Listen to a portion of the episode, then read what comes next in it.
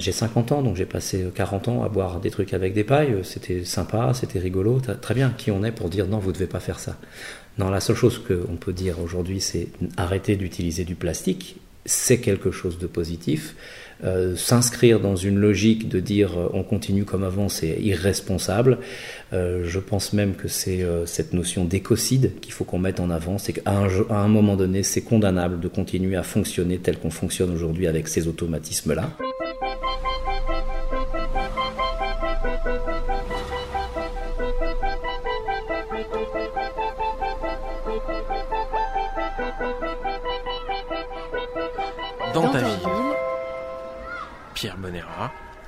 Yoko Trigalo. Et... Bonjour, je m'appelle Jeff Lumbrano, j'ai 50 ans, je suis designer et l'idée la plus conne de l'année, c'est moi qui l'ai eue, je fais des pailles en paille. Bienvenue dans ta ville, le podcast consacré aux initiatives qui font du bien, des initiatives locales portées par des gens comme vous et nous qui s'engagent parfois bénévolement, parfois à plein temps, avec un seul objectif, améliorer notre quotidien. Qu'il s'agisse de rendre moins pénible le combat contre la maladie, d'agir pour préserver la planète, d'aider les plus démunis ou de faire avancer les mentalités, et peu importe que le berceau de ces initiatives soit de petits villages ou de très grandes villes, nous, ce qui nous intéresse, c'est l'action.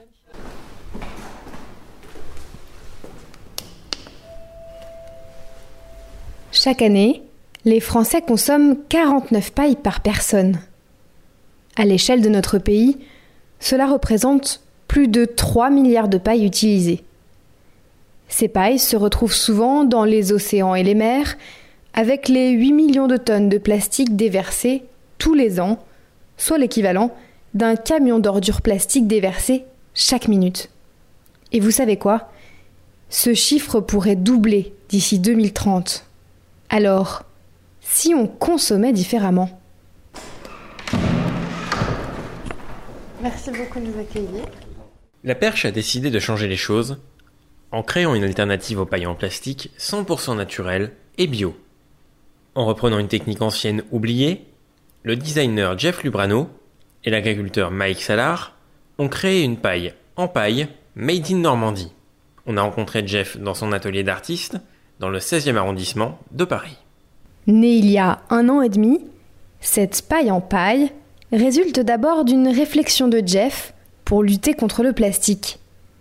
Mais c'est surtout le fruit d'une rencontre entre deux hommes, un designer parisien et un agriculteur de Normandie. J'ai une propriété dans le Perche, j'ai des chevaux et un jour j'ai. je suis aussi artiste, alors j'ai fait beaucoup d'installations d'art environnemental où je dénonce la problématique du plastique à usage unique. Et euh, je réfléchissais à cette problématique des pailles. Un jour, j'ai donné du, du, du, foin à mes chevaux et j'ai paillé leurs box. Et en paillant les box, j'ai aperçu une tige qui était vraiment de la taille et du format d'une paille. Je dis, mais faut, faut, faire des recherches là-dessus, il y a quelque chose à faire. Et donc, j'ai étudié la manière avec laquelle, euh, historiquement, la paille était d'abord une paille en paille. Après, c'est devenu une paille en papier cartonné. Les premiers dépôts de brevets datent des années 30 aux États-Unis. Puis ça a été remplacé dans les années 50 par la pétrochimie, donc les pailles en plastique qu'on connaît aujourd'hui, qui sont fabricables dans des quantités astronomiques et qui coûtent que dalle. Euh, et donc j'ai fait ces recherches et j'ai rencontré un certain nombre d'opérateurs de l'agriculture céréalière et je suis venu à rencontrer Mike, qui était un jeune agriculteur installé dans le Perche, à côté de chez moi, euh, qui est très innovant dans sa manière de cultiver, qui recherche justement des idées un petit peu funky pour faire autre chose que simplement de la céréale. Et ben, on s'est tout de suite entendu, donc on a décidé de monter une association. Cette paille en paille, d'où vient-elle? Comment l'utiliser? Quelle est sa durée de vie? Jeff est assez fier de son produit. La paille de seigle, elle est magique, c'est qu'elle a une certaine rigidité et une, une, texture qui fait que déjà, un, elle est jolie, et en plus de ça, elle dure. Donc moi, j'en ai qui, ça fait, ça fait 4-5 mois qui, qui, me suivent tout le temps, partout, et que je, je passe au lave-vaisselle et ça résiste. Ouais, ouais, ouais. Et donc la paille pour les particuliers, nous on dit c'est pas à usage unique, c'est au contraire, euh, c'est réutilisable et euh, et c'est ça qui est bien. Euh, et c'est une paille qui est biodégradable dans la nature, qui est compostable et qui est, dans, qui est compostable de toutes les manières possibles, c'est-à-dire industriellement compostable ou individuellement compostable. Donc cette positivité-là, cette manière de faire qui est un, espèce de bond euh, en arrière, c'est un retour vers le futur, comme j'ai l'habitude de dire, Euh, c'est ça qui nous paraît intéressant. C'est-à-dire qu'effectivement, j'ai pas été euh, inventé un nouveau matériau qui va nous permettre de continuer à utiliser des pailles. J'ai juste remis au goût du jour quelque chose d'ancestral. Euh, nos grands-parents utilisaient des pailles pendant la moisson pour boire leur limonade. Euh, on a juste utilisé les technologies d'aujourd'hui qui nous permettent de désinfecter euh, et de nettoyer ces pailles et de les mettre au format avec des outils d'aujourd'hui qui nous rendent compatibles avec les normes européennes et les exigences que peuvent avoir des gens comme la Sodexo par exemple, et de, permettre aux agriculteurs bio installés en France aujourd'hui de créer une, nouvelle filière euh, pour pouvoir justement écouler euh, la, tige qui leur sert pas. Certains se sont déjà lancés dans des alternatives à la paille en plastique.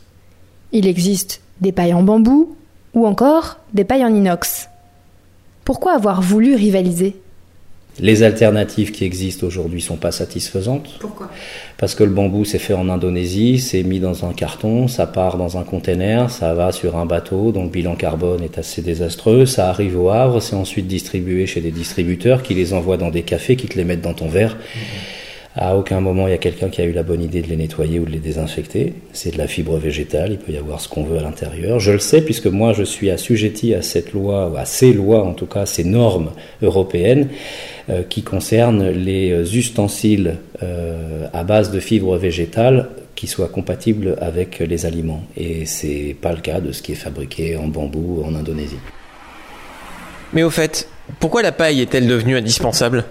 L'utilisation absolument incroyable des pailles aux États-Unis, on parle de 500 millions de pailles utilisées chaque jour, rien qu'aux USA, provient du fait qu'ils sont de très grands consommateurs de soda et que le soda, quand on le boit avec un verre, on abîme ses dents et que quand on le boit avec une paille, on passe derrière les dents et donc on n'abîme pas ses dents. Donc je pense que l'essor incroyable des pailles en plastique provient de là, de cette culture du fast-food et de cette culture du soda et qui fait que concrètement, voilà, aujourd'hui, eux peuvent peut-être pas s'en passer. Nous, bien sûr qu'on peut s'en passer. On peut très bien ne pas avoir l'automatisme de aller chercher un coca avec une paille. Alors, peut-être que la solution serait finalement de ne pas utiliser de paille.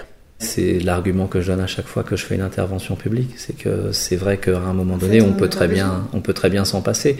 il se trouve qu'il y a des gens qui ne peuvent pas s'en passer. Il y a des gens qui sont handicapés, il y a des gens qui sont euh, âgés. Euh, j'ai 50 ans, donc j'ai passé 40 ans à boire des trucs avec des pailles. C'était sympa, c'était rigolo. Très bien, qui on est pour dire non, vous ne devez pas faire ça? Non, la seule chose qu'on peut dire aujourd'hui, c'est arrêter d'utiliser du plastique. C'est quelque chose de positif. Euh, s'inscrire dans une logique de dire euh, on continue comme avant, c'est irresponsable. Euh, je pense même que c'est cette notion d'écocide qu'il faut qu'on mette en avant. C'est qu'à un, à un moment donné, c'est condamnable de continuer à fonctionner tel qu'on fonctionne aujourd'hui avec ces automatismes-là. Trouvons des alternatives pour les gens qui veulent continuer à utiliser des pailles, il n'y a aucun problème avec ça. Et donc la nôtre, c'est une paille qui est 100% naturelle. Patricia Valette est hôtelière restauratrice à la chapelle Montligeon. Et quand elle a découvert le projet de Jeff et Mike, elle a sauté sur l'occasion pour embarquer avec elle d'autres restaurateurs. J'ai demandé à des collègues euh, autour de moi, l'hôtel du tribunal à Mortagne-au-Perche, la Croix d'Or au Pain-la-Garenne, l'hôtel de la Poste au Mel-sur-Sarthe et les Pieds dans l'eau à Mortagne-au-Perche, s'ils étaient d'accord de partager une commande avec moi. Et de là, ça nous faisait euh, donc 1000 pailles chacun pour 80 euros. Et puis je trouvais que voilà l'idée que euh, qu'on soit sur le même territoire où cette paille euh, de seigle, euh, la perche, euh, soit en plus pousse juste à côté de chez nous et qu'on puisse la réutiliser en plus dans nos assiettes et nos verres, c'était vraiment une belle aubaine. Très préoccupé par toutes ces questions d'écologie et de préservation de la planète, Jeff est allé voir la directrice du collège Roger Martin du Gard à Belém, la ville où la perche est implantée, pour proposer l'initiative intitulée Mon projet pour la planète. L'idée, c'est que j'ouvre mes bureaux une heure par semaine dans le cadre de la vie scolaire à tous les collégiens qui sont porteurs d'une initiative euh, sur la planète, que ce soit environnementale, sociale ou sociétale, peu importe. Ils viennent nous voir, ils nous disent ce qu'ils ont envie de faire, on ouvre notre carnet d'adresses, éventuellement notre carnet de chèques, on donne euh, nos Mac, euh, nos, logiciels, notre talent, notre temps, et on fait en sorte que ces projets se réalisent et se concrétisent.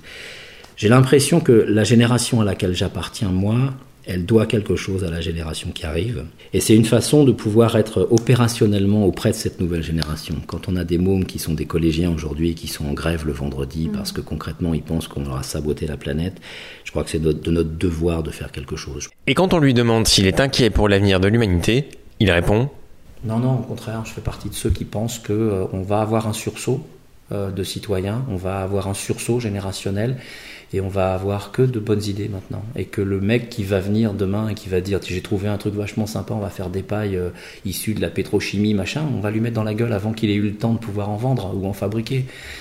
L'idée, elle est là. L'idée, elle est qu'il faut avoir cette conscience environnementale et cette conscience humaine. La conscience environnementale, on sent bien que c'est en train d'arriver. Bon, il faut que ça se diffuse à tout le monde et surtout aux gens qui sont décideurs et aux gens qui sont opérateurs, les gens qui ont les moyens euh, de faire en, sorte que les choses changent. Alors, moi, je vais pas devenir millionnaire avec mes pailles. C'est peut-être éventuellement les agriculteurs qui vont s'enrichir avec ça. Et encore, euh, c'est tellement un travail difficile. Bon. Mais si on est plusieurs à faire ça, et si concrètement plus en plus de gens se posent la question de la responsabilité qu'ils peuvent avoir quand ils produisent un produit qu'ils veulent vendre, euh, et que ça se passe plus dans une conformité avec ce que peuvent éventuellement attendre les gens en termes de en termes d'impact, en termes de bénéfices pour les gens, pour la planète, etc. Je pense qu'on va tous basculer vers quelque chose qui va être réellement positif.